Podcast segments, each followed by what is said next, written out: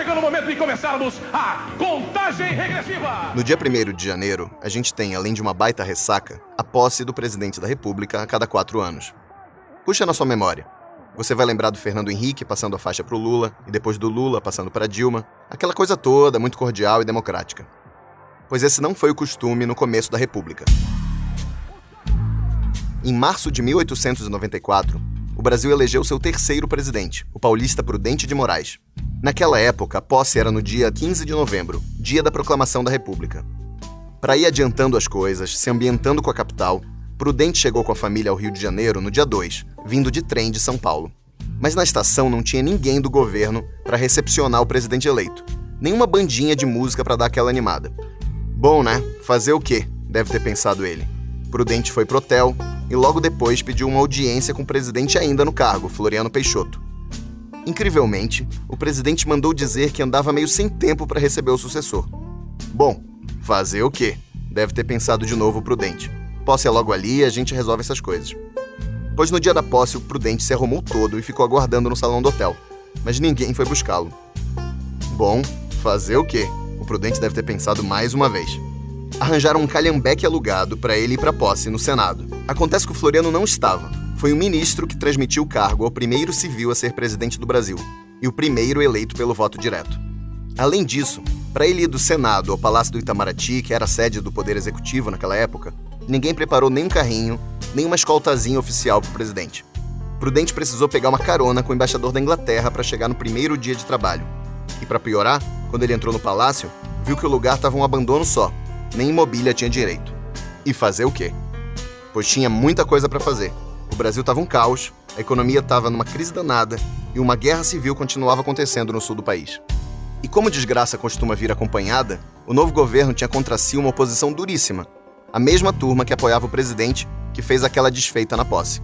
E essa turma chegou ao ponto de fazer um atentado contra a vida do presidente da República. O terceiro episódio do Presidente da Semana é sobre Prudente de Moraes. Eu sou Rodrigo Vizeu, continue comigo. Trabalhadores do Brasil. O Brasil tem instituições democráticas sólidas. A epopeia da construção desta nova capital. O vice-presidente, um homem com grande capacidade de dialogar. Repito, não renunciarei. Não há razão para ser pessimista. Com absoluta convicção, eu digo: este país vai dar certo. Prudente de Moraes era uma pessoa com quem dificilmente você ia se animar para tomar uma cerveja. Ele era uma figura bem fechada, seríssima, não gostava muito de gracejos nem de piadas. Mesmo no cargo, quando precisava fazer articulações políticas, ele preferia a companhia da mulher e dos amigos antigos do que de ministros ou de membros do Congresso. Ele nasceu em Itu, no interior de São Paulo, numa família rural e tradicional, mas que não chegava a ser rica. Quando Prudente tinha uns 5 anos, o pai dele, que era um tropeiro, chicoteou um escravo, que não gostou e matou o velho Moraes. A mãe do Prudente se casou de novo e o menino órfão tratou de estudar. Ele se formou pela Faculdade de Direito de São Paulo, berço de boa parte dos governantes do Brasil. O caso do escravo pode ter influenciado a cabeça de Prudente, que já adulto como político durante o Império, defendeu o fim do regime escravocrata mesmo que de forma bem lenta, gradual e conservadora, que é como convinha a elite agrária de São Paulo.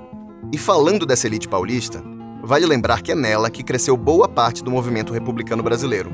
O Prudente era uma figura central desse movimento, o que faz dele um republicano de raiz, histórico e convicto.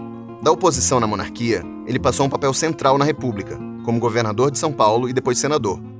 E mais do que isso, chegou a presidente da Assembleia Nacional Constituinte, que formulou a primeira Constituição do novo regime. Pode parecer meio óbvio que um presidente da República seja republicano, mas essa é uma grande diferença entre ele e seus dois antecessores, sobre quem eu falei nos dois primeiros episódios do podcast. O Deodoro da Fonseca e o Floriano Peixoto, nossos primeiros presidentes e marechais do Exército, embarcaram na ideia da República muito mais por bronca dos militares com o Império do que por vestir mesmo a camisa do republicanismo. Aí você junta tudo. Com o Prudente, o Brasil tinha um presidente civil, advogado, eleito pela população e que se considerava comprometido com o ideal da República. Será que nós enfim teríamos um founding father brasileiro, meio parecido com os pais fundadores da República Americana? Seria prudente o Thomas Jefferson de Itu?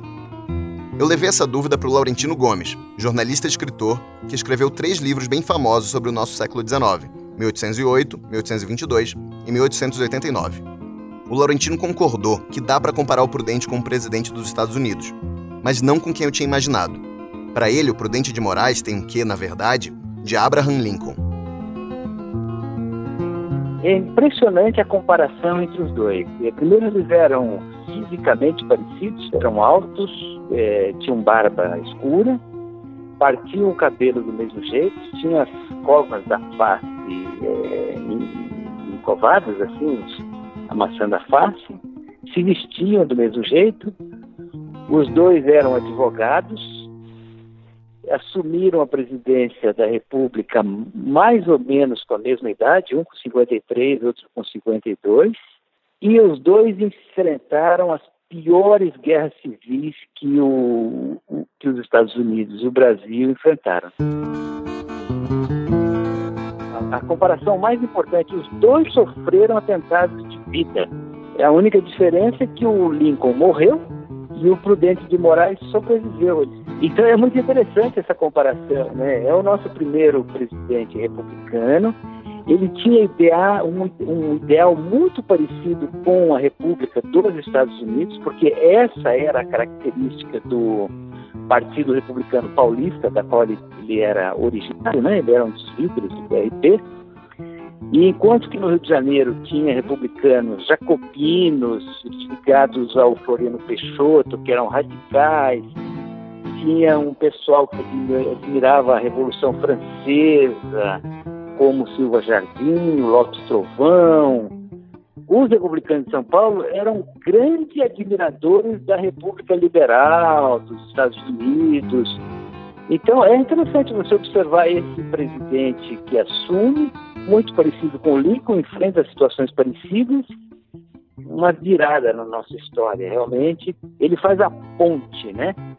Entre o Brasil imperial, o Brasil da ditadura, Teodoro da Fonseca, Floriano Peixoto, que, que logo em seguida a proclamação da República, e ele faz a ponte para o governo Campos Salles, que aí é um governo consegue consolidar a República, faz um acordo com as elites produtoras de café de São Paulo e Minas Gerais, e aí começa a, realmente a Primeira República, que iria até 1930. Mas ele, ele faz essa ponte, e ele sofreu muito, foi um governo de grande desgaste, de grande sacrifício. No nosso livro, se você comparar a foto dos dois, é impressionante como eles são parecidos e a biografia também é tudo muito parecido, incluindo o atentado à vida deles. Né? Eu já vou falar direito desse atentado, mas antes é preciso dar um pouco de contexto do governo do Prudente de Moraes. O governo dele se concentrou bastante em desmilitarizar a administração federal depois de dois presidentes vindos do Exército. Também assinou um acordo de paz e anistiou os revoltosos do Sul. Isso tudo irritou muita gente, principalmente os velhos apoiadores do Floriano Peixoto, que achavam que o presidente era meio frouxo, excessivamente conciliador e prudente, o que inclusive era um trocadilho que a imprensa da época adorava fazer. Para piorar, a saúde do Prudente era meio complicada, ele tinha cálculos renais. O presidente se afastou mais de uma vez do cargo para se tratar. E com ele fora, quem ficava no lugar era o vice, Manuel Vitorino, que era da turma do Floriano Peixoto e um baita de um traíra. Aí você vai dizer: Ah, que grande novidade na história do Brasil um vice-presidente que passa a perna no titular. Mas olha, eu te garanto, Manuel Vitorino estava na primeira divisão dos vices traíras. Num dos afastamentos do Prudente, em 1896, o Vitorino tinha certeza de que o presidente não ia voltar. Ele trocou ministros e até comprou uma nova sede para o governo federal, o Palácio do Catete, que foi usado até a capital se mudar para Brasília. Nessa época, estava rolando mais um conflito militar para complicar a vida do governo, a famosa Guerra de Canudos, que começou quando o governo decidiu bater de frente com um vilarejo rebelado no meio do sertão da Bahia, que estava resistindo a pagar impostos e contestando a autoridade da República. O negócio de Canudos era muito mais um fanatismo religioso, uma coisa meio teocrática. Mas o governo federal conseguiu convencer a opinião pública de que aquilo ali era um foco de restauração da monarquia, financiado pelo exterior. Mas sobre isso eu vou deixar o próprio líder de Canudos, Antônio Conselheiro, se defender, no caso, a versão dele interpretada pelo José Wilker no filme Guerra de Canudos, de 1996. Aqui nesse papel, os demônios da República diz que nosso Belo Monte é conspiração estrangeira. Que vem gente europeia para treinar nosso povo para guerra. Guerra que nós não começamos. Disseram que a gente ia invadir a casa dos outros no Juazeiro A gente não foi lá. Mas eles vieram aqui na maldade de tirar nossa morada. Eu disse que ia haver quatro fogo. Teve o primeiro. Não passaram de uauá. Teve o segundo. A mão de Deus também parou ele nas portas de Belo Monte. E agora vem aí um terceiro fogo, um coronel, príncipe dos demônios e mil demônios. O que o Wilker está falando é sobre as tentativas do exército de destruir Canudos. Por incrível que pareça, os sertanejos do Conselheiro, mesmo sendo miseráveis e famintos, conseguiram derrotar três ofensivas do governo, o que na verdade diz muito do nível das tropas oficiais do país naquela época. O terceiro ataque do exército a Canudos, que o Zé Wilker estava comentando agora há pouco, foi ordenado pelo vice em exercício, Manuel Vitorino, que mandou para lá um coronel sanguinário conhecido como Corta-Cabeças. O tal coronel morreu em Canudos, a ofensiva fracassou e o governo só derrotou a cidade, um custo brutal de vidas, inclusive de mulheres e crianças, em um quarto ataque. Esse quarto ataque já foi decidido pelo Prudente de Moraes, que já estava de volta ao cargo. Alguns historiadores apostam que se o Prudente não estivesse afastado, teria tentado resolver as coisas com mais diálogo, pelo estilo dele e tudo. E que ele só não fez isso porque depois de tanta derrota na Bahia, a pressão do Rio já era muito grande para que as coisas fossem resolvidas na paz. Talvez aí tenha um excesso de boa vontade com a índole do nosso terceiro presidente. Porque fato é que o presidente foi lá colher os frutos da vitória sobre Canudos em uma festa organizada para receber as tropas vindas da Bahia. E foi nesse dia, 5 de novembro de 1897, que um soldado que estava no meio de um batalhão saiu da fileira e tentou acertar o presidente com um tiro de revólver. O agressor, que se chamava Marcelino Bispo, foi dominado, mas conseguiu puxar uma espada e matou o ministro da Guerra, Carlos Bittencourt. A suspeita do complô para matar o Prudente de Moraes recaiu, é claro, sobre ele, Manuel Vitorino, o vice, que, mesmo com Floriano Peixoto já morto, continuava sendo parte do grupo dos chamados Florianistas Jacobinos, que eram militaristas e batiam de frente com o governo.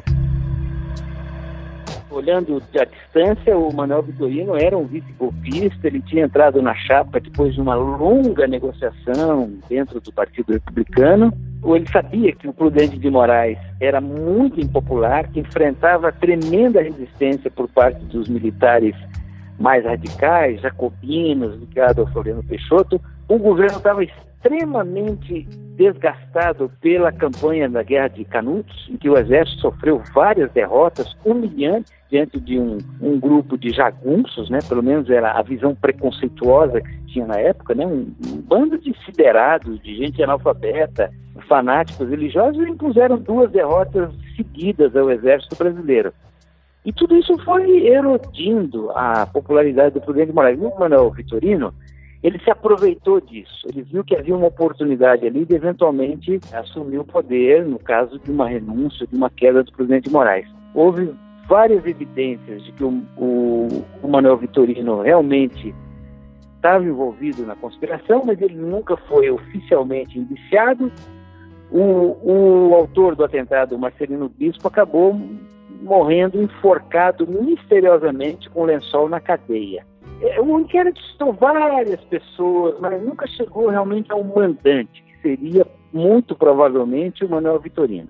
Então foi realmente, como o país estava vindo de um período traumático, com degolas no sul, grandes massacres, fuzilamentos em massa em Florianópolis, ordenados pelo Floriano Peixoto, a morte de 25 mil pessoas em Canudos, no sertão da Bahia, o Prudente de Moraes, que era um homem bastante conciliador, muito, muito cauteloso, ele achou melhor abafar isso. Eu acho que foi a ação pessoal dele que impediu que esse inquérito resultasse num desgaste ainda maior para aquele processo político brasileiro pós-proclamação da República.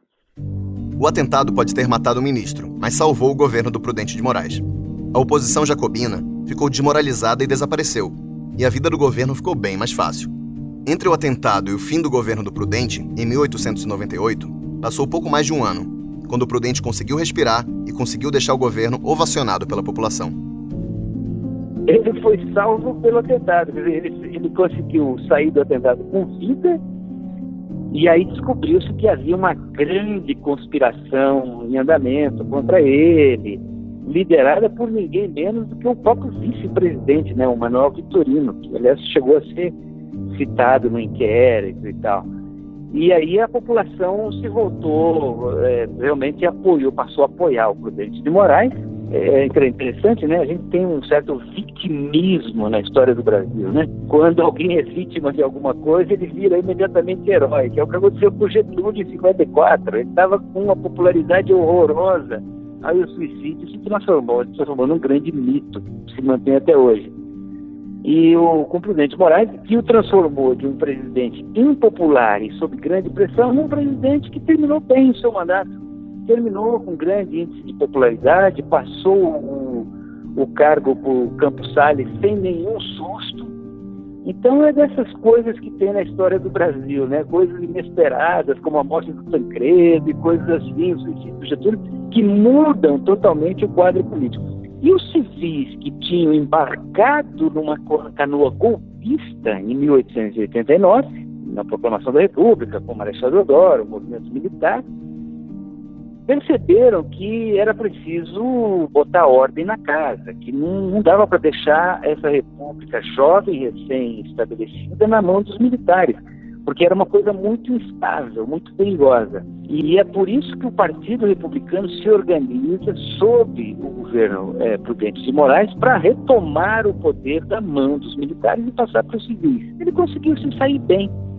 Assim, é um, é um presidente que eu admiro muito o Prudente de Moraes, porque ele não é um tipo prende, arrebenta como o Floriano Peixoto, não é um tipo muito exuberante, mas ele age de forma muito cautelosa, muito cuidadosa, ele vai resolvendo, ele vai botando o trem nos eixos, aquele trem que estava se descarrilhando depois dos primeiros três anos de República no Brasil, o Prudente de Moraes consegue ir colocando essa máquina no eixo e a entrega para o Campos Salles, que faz aquele célebre acordo da política do café com leite, a política dos governadores, né? ele faz um grande acordão que daí garantiria a República Brasileira por mais três décadas e meia.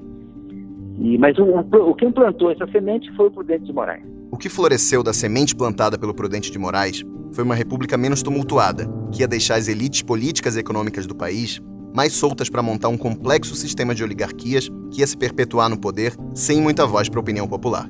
Quem montou esse sistema foi o sucessor do Prudente, o Campos Salles, sobre quem eu vou falar no próximo episódio. Eu sou Rodrigo Vizeu, responsável pela pesquisa, produção e roteiro do programa. Vitor Parolin editou o podcast. Até a próxima.